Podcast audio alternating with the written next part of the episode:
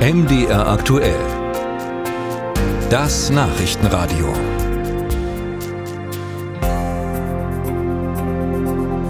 Wie rechts ticken Schülerinnen und Schüler an Sachsens Schulen? Das haben wir heute früh thematisiert, denn es gibt einen brieflichen Hilferuf von Lehrerinnen und Lehrern an einer Schule in Südbrandenburg, wo Schüler den Hitlergruß zeigen und Arbeit macht frei rufen. Und wir haben heute früh mit Matthias Brauneis gesprochen. Er ist der Projektkoordinator beim Netzwerk für Demokratie und Courage. Und wir wollten von ihm wissen, ob es solche Vorfälle auch in Sachsen gibt. Nach diesen Fällen muss man auch nicht suchen wie nach einer Stecknadel im Heu. Um mal vielleicht ein Zitat zu nennen. Ähm, eine Schule hatte sich auf den Weg gemacht, äh, Teil des Netzwerks Schule ohne Rassismus, Schule mit Courage zu werden. Hm. Und da kam von einem Jugendlichen das Statement, wer in Sachsen nicht rechts ist, hat nichts verstanden. Was auf jeden Fall sehr häufig vorkommt und in letzter Zeit auch wieder verhäufter, ist tatsächlich auch ähm, das Schmieren von Hakenkreuzen in an allen möglichen Stellen. Und wir wollen hören, ob das Einzelfälle sind in Sachsen oder ob sowas häufiger vorkommt. Und darüber kann ich jetzt reden mit der Landesvorsitzenden der Gewerkschaft Erziehung und Wissenschaft GEW, Uschi Kruse am Telefon. Ich grüße Sie. Ich grüße Sie auch, hallo. Frau Kruse, was Matthias Brauneister sagt, was wir gerade gehört haben, dass das doch häufiger vorkommt. Können Sie das bestätigen? Ich glaube auch, dass das häufiger vorkommt. Wie häufig, äh, dazu gibt es keine direkten Angaben. Weder das Kultusministerium noch wir haben da eine vollständige Übersicht. Aber wir reden da wirklich auch nicht von Einzelfällen. Mhm.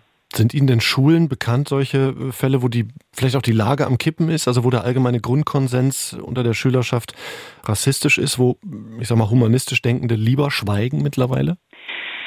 Äh, konkret sind mir die Schulen nicht bekannt. Wir haben immer mal wieder Hinweise darauf, äh, dass man schwer vor Ort kämpfen muss. Äh, und wir haben immer mal wieder Hinweise darauf, dass Lehrerinnen und Lehrer Hilfe benötigen. Äh, das merken wir auch daran, dass sie an Veranstaltungen teilnehmen, wo wir gemeinsam mit dem Kulturbüro über Handlungsweisen gegen rechte Umtriebe an den Schulen die Kolleginnen und Kollegen unterstützen und beraten. Kommen solche Hinweise anonym oder sind die offen?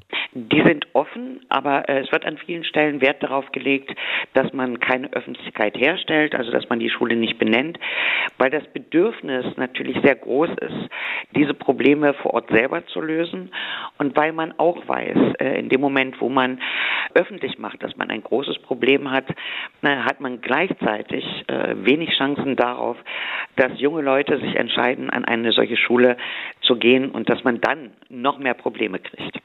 Wenn das Bedürfnis da ist, das vor Ort auch zu lösen, ähm, haben Lehrerinnen und Lehrer oder auch Schulleiterinnen denn immer das Rüstzeug, entschlossen entgegenzutreten?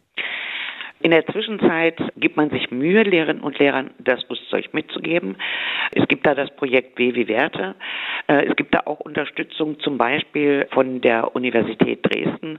Aber das Rüstzeug ist meines Erachtens noch nicht groß genug. Aber vor allen Dingen hat es lange daran gefehlt, den Lehrerinnen und Lehrern da auch den Rücken zu stärken. Mindestens bis 2015 hat man den Eindruck erweckt, äh, Schulen hätten neutrale Orte zu sein. Und das hat auch bedeutet, dass man sich möglichst wenig auseinandersetzt. Erst dann begann die Diskussion darüber, dass Schulen eben mitnichten weder auf der Grundlage der Verfassung noch auf der Grundlage des Schulgesetzes vollständig neutrale Orte sind. Mhm. Wird denn das trotzdem heute noch teilweise so gesehen? Und wenn ja, wo? Also in, in welchem, wo würden Sie das eher verorten in Sachsen?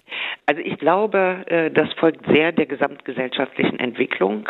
Wenn man sich den letzten Sachsen-Monitor anguckt, dann sieht man ja, wo die Probleme äh, besonders groß sind und wo das Misstrauen in die Demokratie besonders äh, groß ist. Da findet sich dann auch ein Echo in den Schulen. Also reden wir von Landkreisen, die sich in letzter Zeit blau gefärbt haben. Ja, wir reden von Landkreisen, die sich in der letzten Zeit blau gefärbt haben. Wir reden von Landkreisen, wo die identitäre Bewegung ohne große äh, gesellschaftliche Debatte fröhliche Urstände feiern kann und gegebenenfalls da auch mal einer Lehrerin mitteilt, dass man wisse, wo ihre Kinder in die Kita gehen und wo es da keinen großen gesellschaftlichen Aufschrei gibt. Da sind die Probleme mit hoher Wahrscheinlichkeit äh, am größten.